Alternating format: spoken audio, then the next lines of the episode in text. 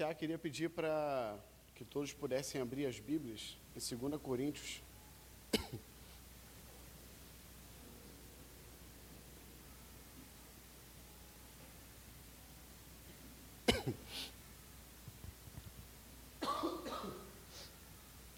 Já quero aproveitar também para pedir desculpa aqui pelas tosses.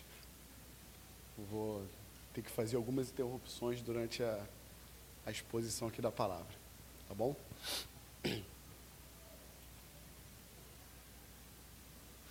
Então a gente vai fazer a leitura de 2 Coríntios, capítulo 8, a partir do verso 1 mesmo, até o verso 15, tá bom? Assim diz Paulo. Também, irmãos, queremos que estejam informados a respeito da graça de Deus que foi concedida às igrejas da Macedônia. Porque no meio de muita prova, de tribulação, manifestaram abundância de alegria, e a profunda pobreza deles transbordou em grande riqueza de generosidade.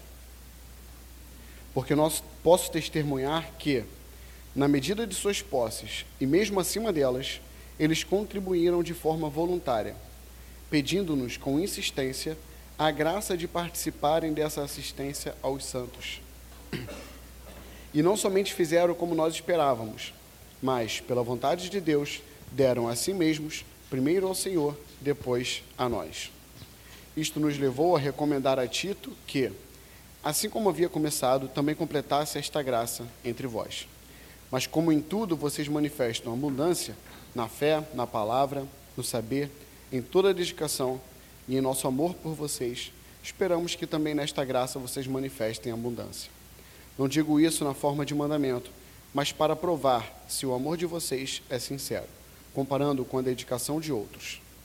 Pois vocês conhecem a graça do nosso Senhor Jesus Cristo, que sendo rico se fez pobre por amor de vocês, para que por meio da pobreza dele vocês se tornassem ricos. E nisso dou a minha opinião. Convém que vocês façam isto. Vocês que, desde o ano passado, começaram não só a fazer, mas também a querer. Terminem agora a obra começada, para que, assim como mostraram boa vontade no querer, assim também completem essa obra, dando de acordo com o que vocês têm. Porque, se há boa vontade, a oferta será aceita conforme o que a pessoa tem e não segundo o que ela não tem. Não se trata de fazer com que os outros tenham alívio e vocês tenham sobrecarga, mas para que haja igualdade. Neste momento, a abundância que vocês têm supre a necessidade deles, para que a abundância deles venha a suprir a necessidade que vocês vierem a ter. Assim, haverá igualdade, como está escrito: quem recolheu muito não teve demais, e o que recolheu pouco não teve falta.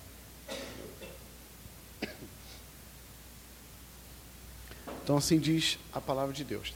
Antes de iniciar, queria aqui relembrar alguns pontos né, que nosso irmão Tardelli trouxe semana passada. O principal objetivo nosso aqui nessa série não é abordar especificamente aspectos práticos da nossa contribuição ou do dízimo, como deve dar, se deve dar, se não deve, o que separar para Deus, o que não separar.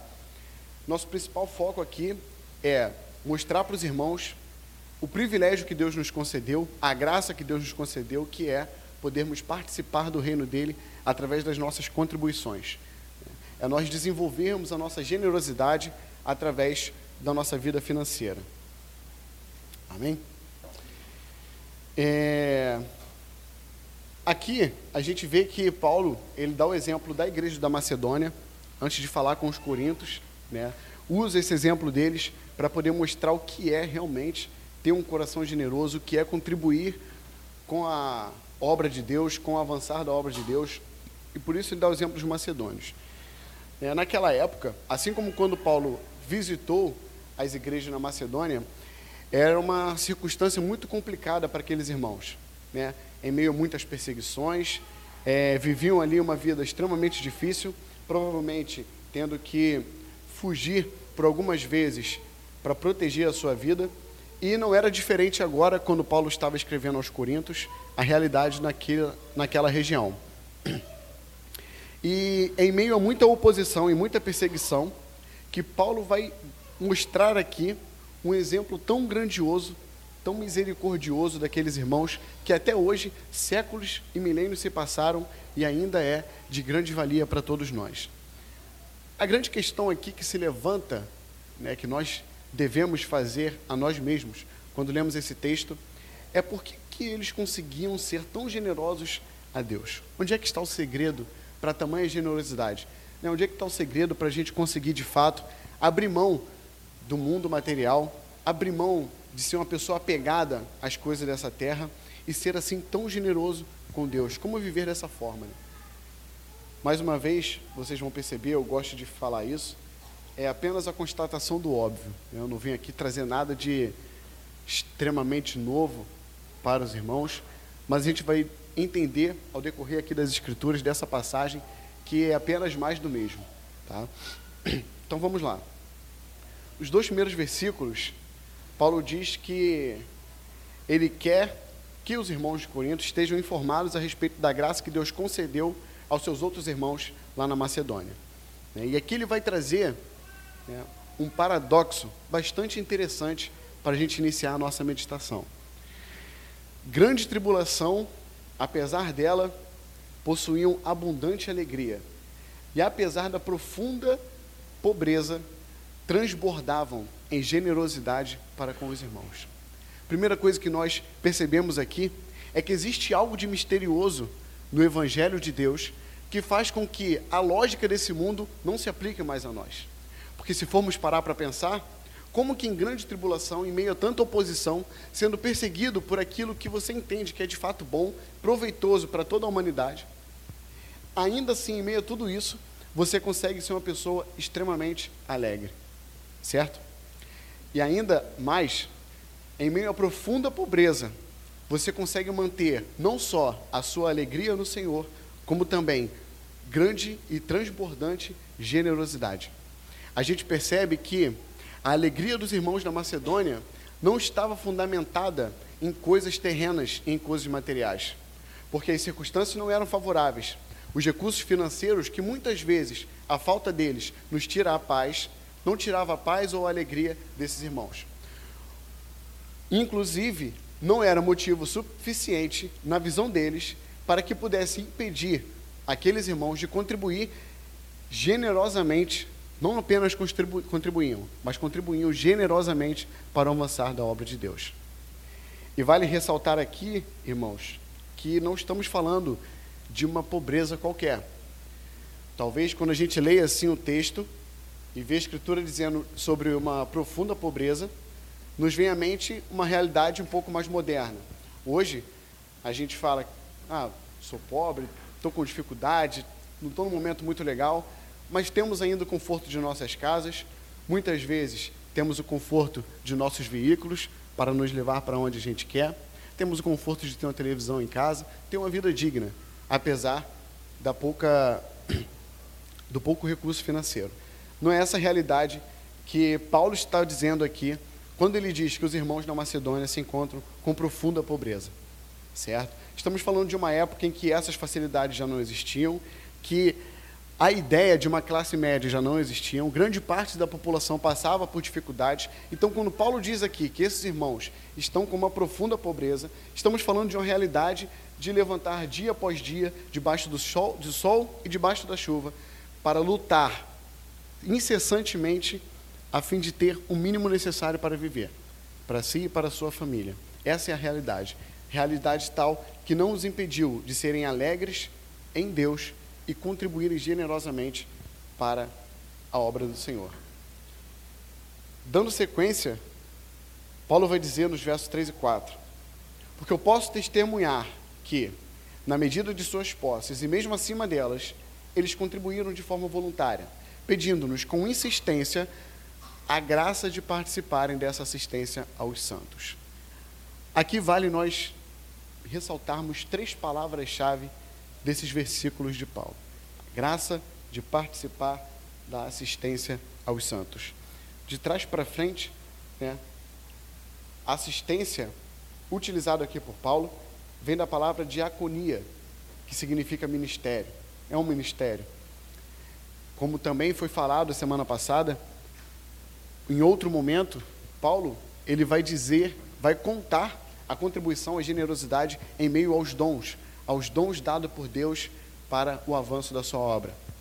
Se nos lembrarmos da passagem que foi lida no domingo passado, Davi está ali louvando ao Senhor e ele vai dizer: Quem somos nós, ó Deus, para que pudéssemos participar dessa generosidade, participar dessa contribuição para a construção do teu templo? Quem somos nós para que a sua graça nos atinja dessa maneira?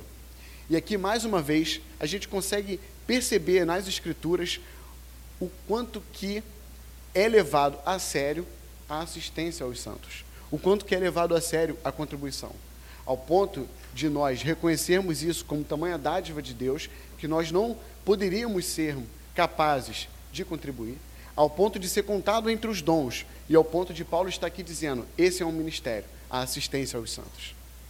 E aqui eles dizem que eles querem participar disso, ou seja, é algo que está acontecendo e está em movimento, e eu quero apenas fazer parte. Nos remete a servir algo ainda maior do que aquilo que nós estamos vendo. Quando nós temos esse sentimento a respeito do Evangelho de Deus, a respeito da graça de nosso Senhor, nós começamos a entender e perceber o quanto que é significante essa graça de Deus. Por quê?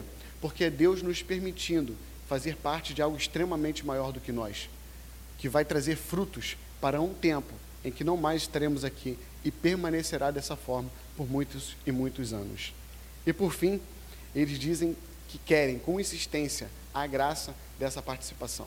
O privilégio de Deus, né, em Atos, nós veremos Deus dizer que melhor é darmos do que receber. Então Deus dá para cada um de nós o privilégio de sermos pessoas generosas, o privilégio, a graça Senhor, do Senhor de podermos contribuir com a sua obra, de ajudarmos os necessitados. Certo? E Paulo prossegue dizendo: "E não somente fizeram como nós esperávamos, mas pela vontade de Deus deram a si mesmos, primeiro ao Senhor, depois a nós." Aqui a gente já tem a resposta da primeira pergunta que eu trouxe para os irmãos, que é o segredo, né? O segredo de termos uma vida assim tão generosa, tão desprendida das coisas materiais. Primeiro momento, quero atentar para o seguinte: Paulo diz que eles fizeram não só como esperavam que eles fossem fazer, mas pela vontade de Deus deram ainda a si mesmos. Ou seja, já era esperado daqueles irmãos que eles fossem agir dessa forma. Já era esperado daqueles irmãos que, meio, mesmo diante de tanta oposição e perseguição, que mesmo diante de profunda pobreza, eles seriam generosos com a causa do Evangelho. Já era esperado isso deles. Então, eu pergunto a vocês, trago esse questionamento e para que nós possamos fazer ele a nós mesmos dia após dia em nossa caminhada com Deus. O que a igreja pode esperar de nós? Será que assim como Paulo falava dos macedônios, aqueles que dependem de ajuda podem esperar isso de nós? Será que nós vivemos uma vida, fomos transformados por Deus de tal maneira que as pessoas, ao lembrarem de nós, sabem que somos aqueles com os quais podemos contar no momento da dificuldade? Será que se a obra de Deus dependesse da nossa contribuição e generosidade, seria certo que ela avançaria? Esse é o primeiro questionamento que a gente deve fazer. E aqui está o segredo, meus irmãos. Pela vontade de Deus, deram a si mesmos, primeiro ao Senhor e depois a nós. Aqui está o segredo para uma vida generosa, para nós podermos contribuir com a obra de Deus e o avançar do Evangelho. Primeiro ao Senhor. Enquanto nós não formos capazes de sacrificar a nossa própria vida, os nossos próprios sonhos e planos ao Senhor Deus, enquanto nós não formos o próprio sacrifício no altar de Deus, jamais seremos capazes de sacrificar qualquer coisa que seja em nossas vidas em prol do Evangelho baseado na fé. Não seremos capazes de sacrificar os nossos tempos, não seremos capazes de sacrificar nossos sonhos e muito menos seremos capazes de sacrificar uma porção dos nossos recursos financeiros que Deus tão graciosamente nos dá para o avanço do reino de Deus. O segredo para que isso seja possível, não vamos nos enganar, é se entregar verdadeiramente, primeiro ao Senhor e depois aos nossos irmãos. Aqui está o segredo de toda a generosidade que estaremos falando, dos macedônios, dos coríntios, ou seja lá, de quem for. Como eu falei, não há nada de novo. Não há nada de espetacularmente misterioso que eu venho aqui trazer e revelar para os irmãos. É aquilo que já está nas Escrituras e muitas vezes nós já sabemos, só não colocamos em prática. Paulo prossegue. Isto nos levou a recomendar a Tito que, assim como havia começado, também completasse essa graça entre vocês. Mas como tudo em vocês manifesta abundância, a fé, a sabedoria, a dedicação, o amor de vocês, nós esperamos também nesta graça que vocês manifestem abundância. É o que faz sentido.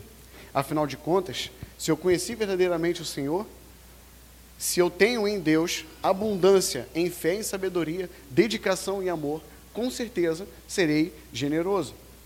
Paulo está dizendo aqui quase com um aperto de orelha, antecipado. Né? Fala: olha, vocês estão abundantes na fé, em sabedoria, exemplares. São pessoas dedicadas, são pessoas amorosas, então não espero menos de vocês, senão serem tão abundantes na generosidade e na contribuição como foram os nossos irmãos na Macedônia, certo? Então a gente começa a perceber que Paulo aqui ele está trazendo uma linha lógica, né, um raciocínio. Primeiro ele está falando que os macedônios foram capazes de fazer isso, por quê? Se entregaram primeiro a Deus, se entregaram ao Senhor e então puderam se entregar aos irmãos.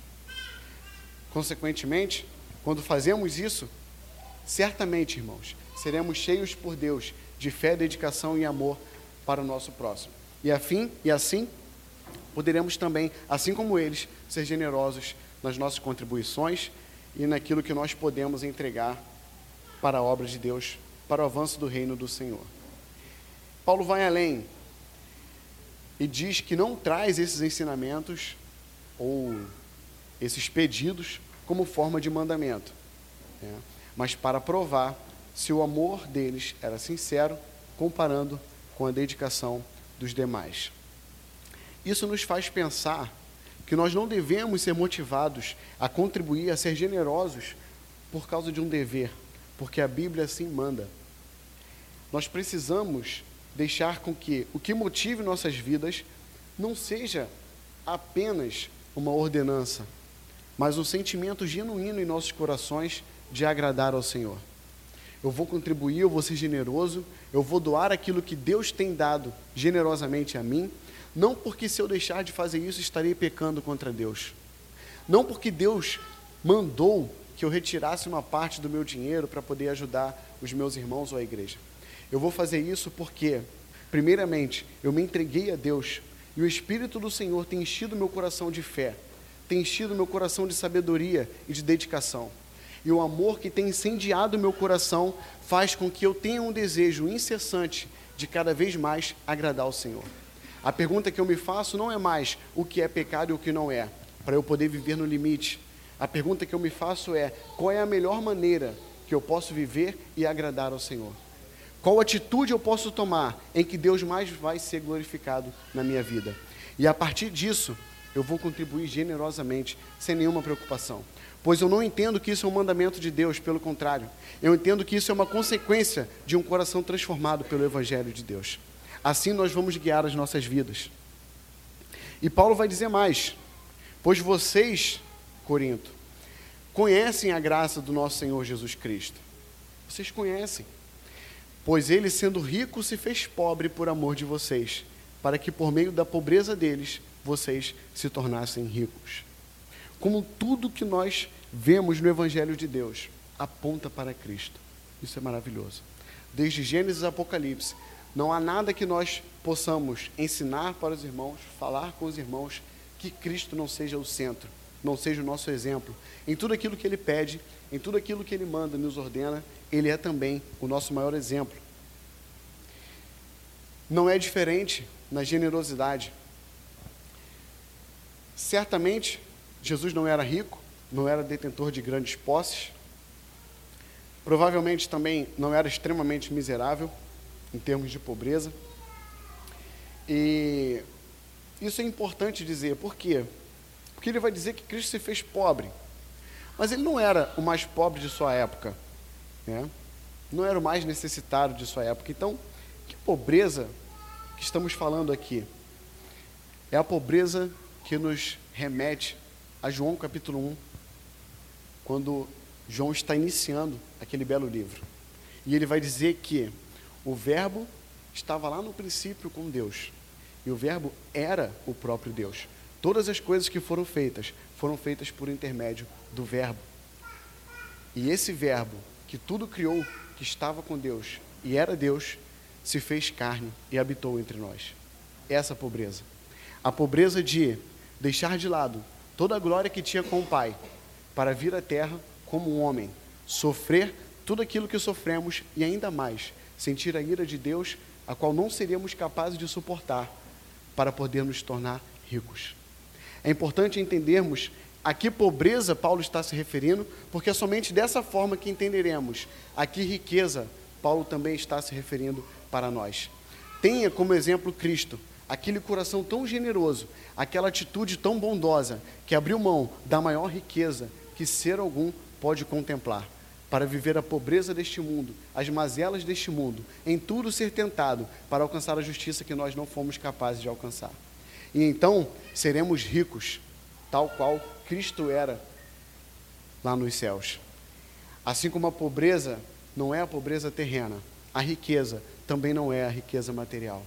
Paulo está aqui falando, assim, meus irmãos, com essa dádiva que Deus nos concede, da graça da contribuição, seremos ricos com Cristo, as riquezas celestiais, as riquezas eternas. Estaremos com Deus, desfrutando de verdadeira satisfação e alegria, pois nada mais irá nos impedir disso. É essa riqueza que Paulo está falando aqui. É essa riqueza que nós buscamos. John Owen vai dizer que o maior antegozo do céu que nós podemos ter é falar a respeito do céu, pensar a respeito do céu. Mas podemos experimentar das bênçãos que Deus vai nos conceder na eternidade, ainda aqui nessa terra. Quando Paulo vai dizer que em tudo devemos glorificar a Deus, em tudo literalmente. Quando a gente come uma boa comida e aquilo nos dá um certo prazer, glorificamos a Deus nisso. Quão bondoso é o Senhor. Ele poderia simplesmente criar alimentos para nos manter vivos, mas não. Ele nos concede um pouco da graça e um pouco da alegria. Ele deixou suas marcas na criação, a beleza dele nas obras naturais.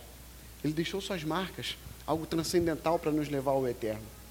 E assim como das demais marcas que Deus deixou, podemos experimentar do que é participar da obra de Deus e sermos cheios da alegria, não terrena, mas a da alegria do Senhor, contribuindo generosamente e fazendo parte daquilo que é muito maior do que nós. Experimentamos a alegria que um dia teremos com Deus. Por quê? Porque se eu entendo hoje que, apesar da minha pobreza e da minha dificuldade, sou capaz de abrir mão daquilo que tenho para poder contribuir com os meus irmãos, para contribuir com a glória de Deus, eu estou experimentando aquilo que lá na frente vai ser a minha realidade. Estar totalmente desapegado dessa vida material, porque eu entendo que o verdadeiro valor está em Cristo e no seu reino. Paulo segue dizendo que esta é apenas a sua opinião, meus irmãos. Digo como minha opinião.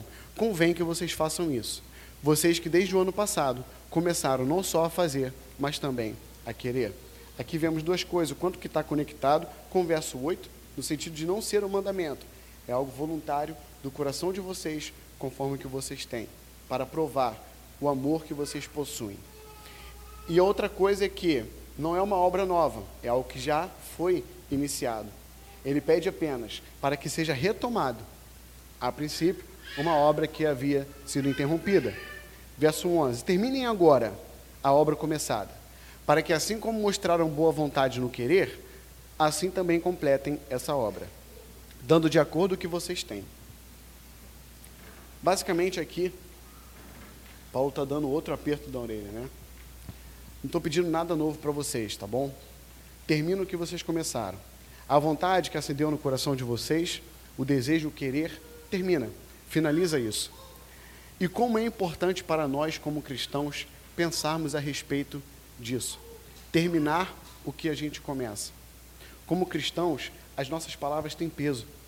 Nós devemos ter isso em mente. Não é, não convém né, para pessoas que foram verdadeiramente encontradas por Deus, transformadas pelo Senhor, ser pessoas cheias dessas promessas vazias. É como aquelas promessas de ano novo. Não, porque esse ano eu vou fazer isso, isso, isso. Vai ser diferente. Não, a partir de agora vou viver dessa maneira e nada vai me parar de fazer isso. Teu coração se enche ali de pesar, tu sente ali aquele peso. Fala, não, agora eu vou mudar. Tá certo, vou mudar, nada vai me segurar mais. O tempo se passa, as dificuldades vêm. Aquela promessa não se passa de palavras vazias. Em Deuteronômio 23, a Bíblia nos relembra que o que proferiram seus lábios, isso vocês têm que guardar e cumprir, porque livremente fizeram um voto ao Senhor seu Deus com as palavras que disseram. Não tenhamos promessas vazias, que a gente venha a terminar de fato tudo aquilo que nós iniciamos. Quando nós falamos aqui por um domingo, por dois domingos, por três domingos, três semanas, quase um mês, meditando e pensando a respeito da generosidade, do quão bom generosos devemos ser com os irmãos e com os necessitados, às vezes o nosso coração pode até se encher de vontade. Não, agora vou mudar minha vida financeira, vou começar a contribuir com a obra de Deus. É um sentimento digno, é um sentimento justo que de fato devemos ter. Mas se isso começar a acender no teu coração, não permita que essa chama se apague. Finalize aquilo que agora está sendo iniciado. E essa é, meus irmãos, talvez uma das melhores maneiras, depois da oração, de contribuirmos com os nossos irmãos que estão mundo afora pregando o Evangelho, fazendo a obra de Deus acontecer. Não existem limites para a forma com a qual podemos ajudar no reino de Deus. Às vezes eu fico me perguntando, naquela época, como Paulo está dizendo aqui com os Coríntios, eles iriam iniciar uma campanha arrecadar dinheiros, você teria que ir lá, deixar a sua contribuição, dia após dia, semana após semana, depois ia ter um mutirão, iam pegar tudo aquilo dali que foi arrecadado, iam levar para os necessitados, para poder contribuir com o avanço do reino de Deus, ou com que a campanha se tratasse. Hoje, nós temos uma facilidade em nossas mãos tremenda, que é a tecnologia.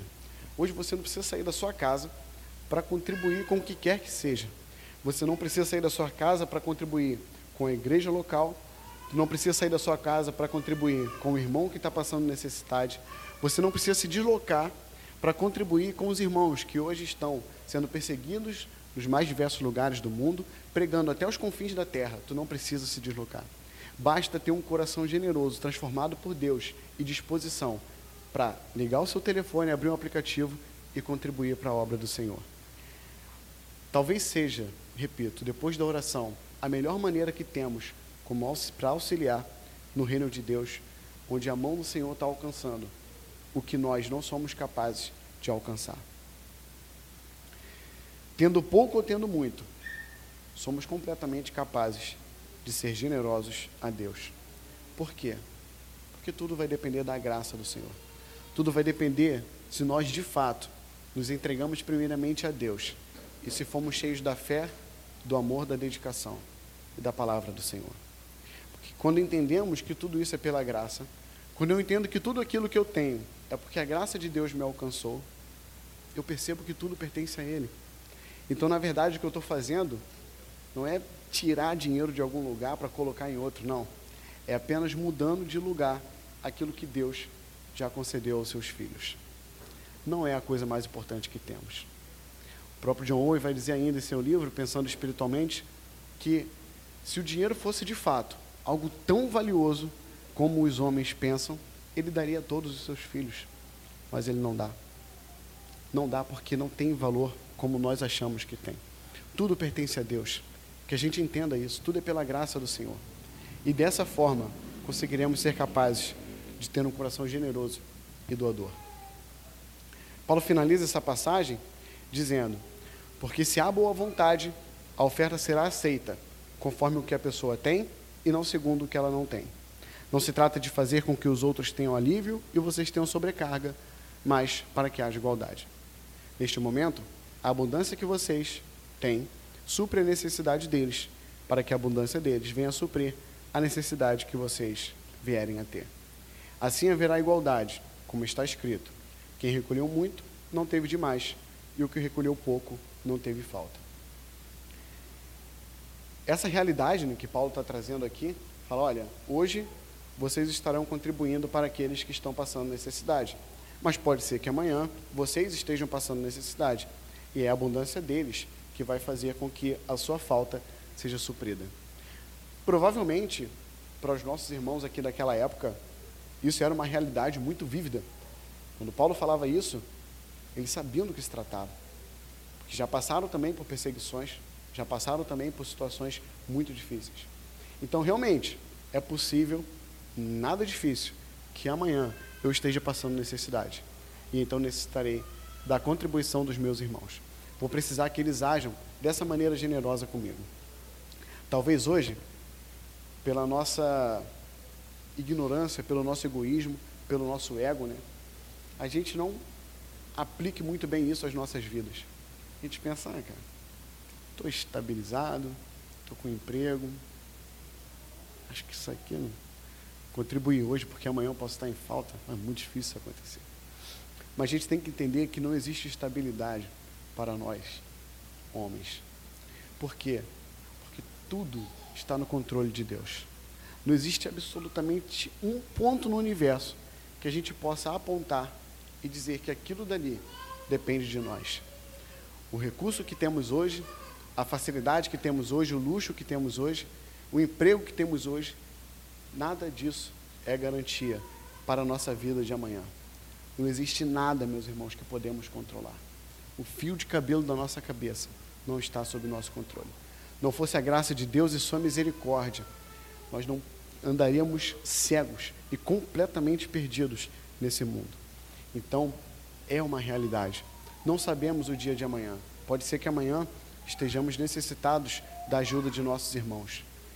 E aqui eu pergunto: o que poderemos esperar de nós e de nossos irmãos? O que a igreja poderá esperar de nós? Será que poderá esperar, assim como Paulo esperava dos macedônios? Como já esperava, contribuíram e contribuíram muito além do que eles possuíam. Aqui Paulo está nos dizendo: olha, ninguém aqui vai ficar com superabundâncias diante das necessidades do próximo. Não é assim que funciona. Porque aquele que tem muito vai sempre ajudar o que tem pouco. E quando o que tem pouco tiver muito, vai ajudar o que antes tinha muito, mas hoje não tem. Uma pergunta que nós podemos nos fazer ao ler essas passagens, ah, beleza, entendo aqui que Paulo está dizendo que a abundância vai suprir essas necessidades, ninguém vai ter muito, mas o que seria então de fato a abundância? Né? O que seria ter abundantemente para que a gente possa perceber que podemos contribuir e contribuir muito para o Senhor? Vou responder de uma maneira um pouco mais genérica, pelo que eu tenho entendido através da palavra de Deus.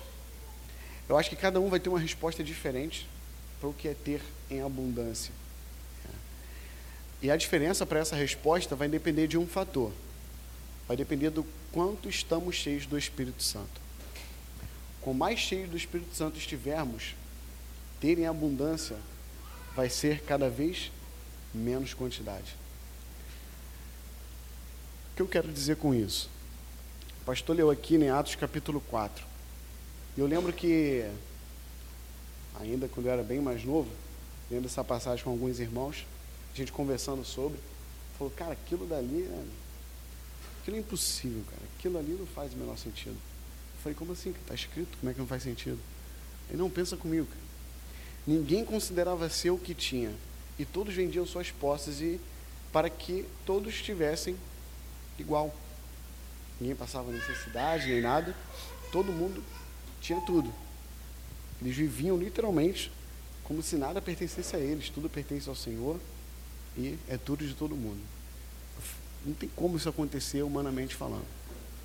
Para que seja possível um grupo de pessoas viver essa realidade de comunhão, leitura da palavra, os ensino dos apóstolos, compartilhar tudo entre os irmãos, ninguém passar necessidade, o único jeito disso acontecer é se o Espírito Santo estiver no meio deles, operando tudo em todos. Porque ao que depender da nossa vontade, ao que depender do nosso braço, jamais isso aconteceria. E de fato, de fato, ter em abundância essa resposta para essa pergunta vai depender do quanto o Espírito Santo tem trabalhado em nossos corações.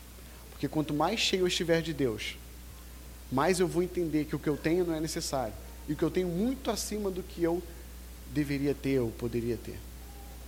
O fato é que nós, muitas vezes, caminhamos para o oposto daquilo que aquela igreja vivia. Os macedônios não tinham nada, mas no nada que tinham, encontravam tudo para doar aos seus irmãos. Nós pedimos mais do que precisamos e não doamos nada por acharmos que não temos condições. Não é o momento ideal. Preciso esperar antes as coisas se organizarem. E esse momento ideal nunca chega. O problema, o grande problema, é que estamos sempre a criar justificativas para os nossos egoísmos. Somos especialistas nisso. Nosso coração se mantém fechado e petrificado diante dos ensinamentos bíblicos, mas somos especialistas em criar desculpas para nós mesmos e acreditar nessas desculpas. Talvez o melhor exemplo que a gente poderia dar seja com o nosso tempo.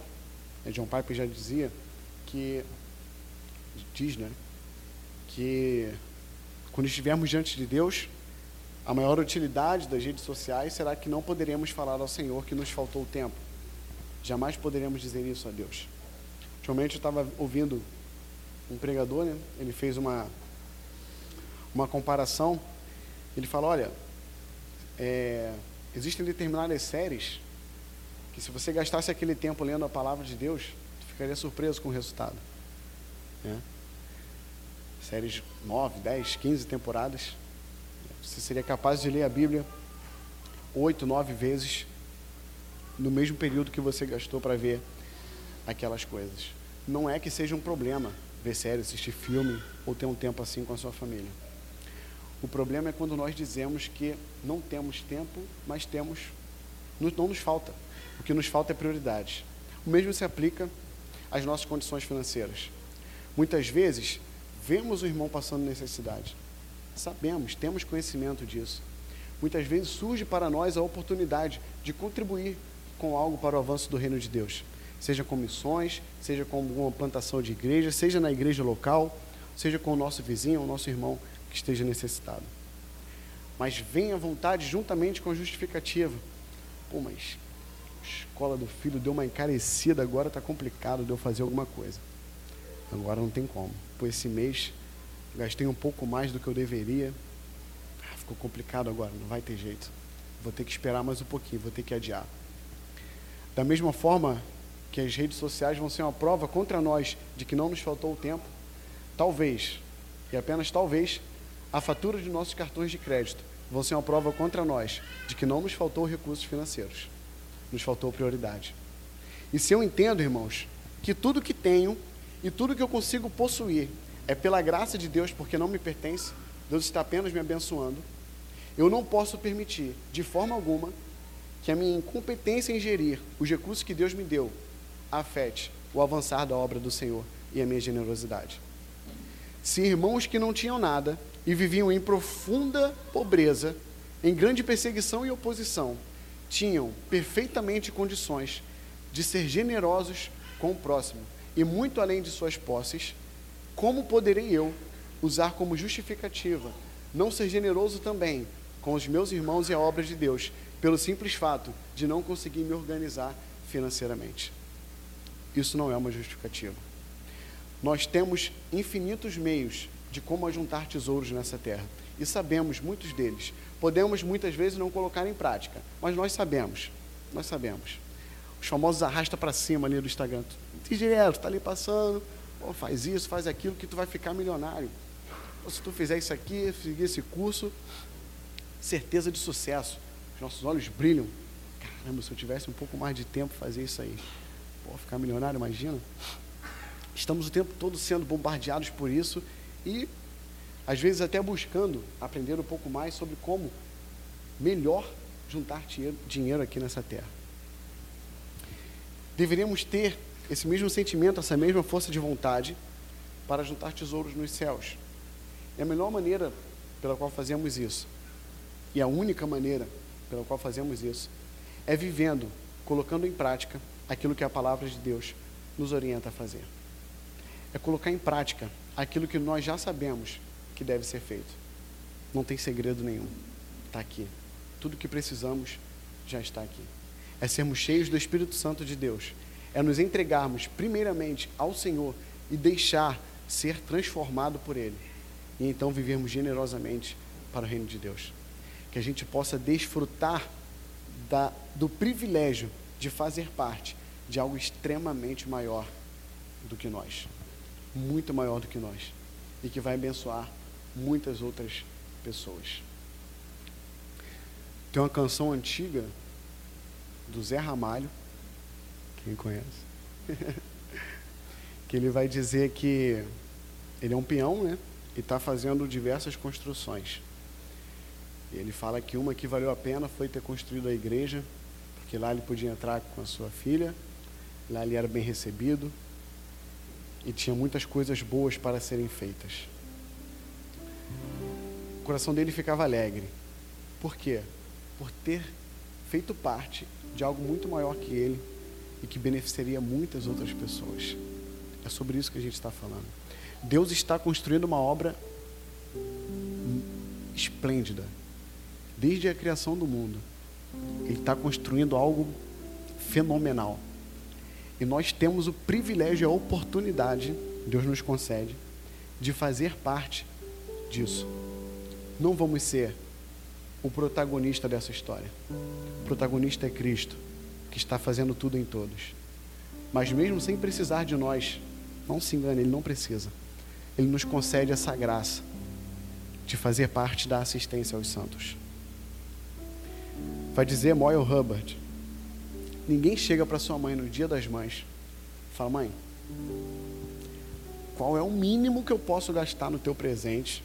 Porque eu tô duro. Qual o mínimo que eu posso gastar para a gente não complicar o nosso relacionamento aqui?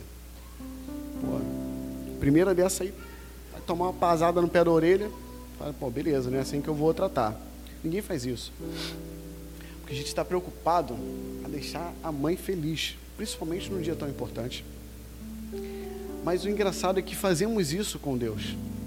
Com o mínimo que eu posso entregar ao Senhor, ao ponto de Deus não ficar irado comigo. Qual o mínimo que eu posso fazer para Deus, para que Ele não se ire e a sua ira não esteja sobre a minha cabeça? Qual é o mínimo que eu posso fazer? Imagina um casamento. Vamos pensar num casamento. Minha esposa vai lá e me pede alguma coisa. E eu respondo para ela, falo, ó, questão de divórcio isso daí? Não, é. Falei, não, então não vou fazer agora não. Aí deixa passar. Logo mais ela me pede outra coisa, eu dou a mesma resposta. Tu vai divorciar de mim se eu não fizer? Não, então. E assim vai. Quais são as chances desse casamento dar certo? Nenhuma. Nenhuma. Ninguém tem dúvida disso apenas a constatação do óbvio. Não estou trazendo nada de novo. Um casamento, um relacionamento assim com Deus, jamais vai funcionar. Será que essa é a pessoa que Deus vai chamar para passar toda uma eternidade com Ele? Que quer se relacionar só no mínimo com Deus? Pai, o que eu posso fazer, o mínimo ali que eu posso contribuir só para não parecer feio. Pô, não é dessa maneira. Por isso que Paulo diz: olha só, é minha opinião. Não estou trazendo um mandamento. Isso daqui é para provar o amor de Deus que está no coração de vocês. Por fim, Paulo inicia o verso 12 falando sobre a boa vontade. Paulo está dizendo que foi uma obra que já foi iniciada, ele quer apenas finalizar. Termine aquilo que vocês começaram. O querer que surgiu no coração de vocês, que gere fruto. Boas intenções diferem de boas ações.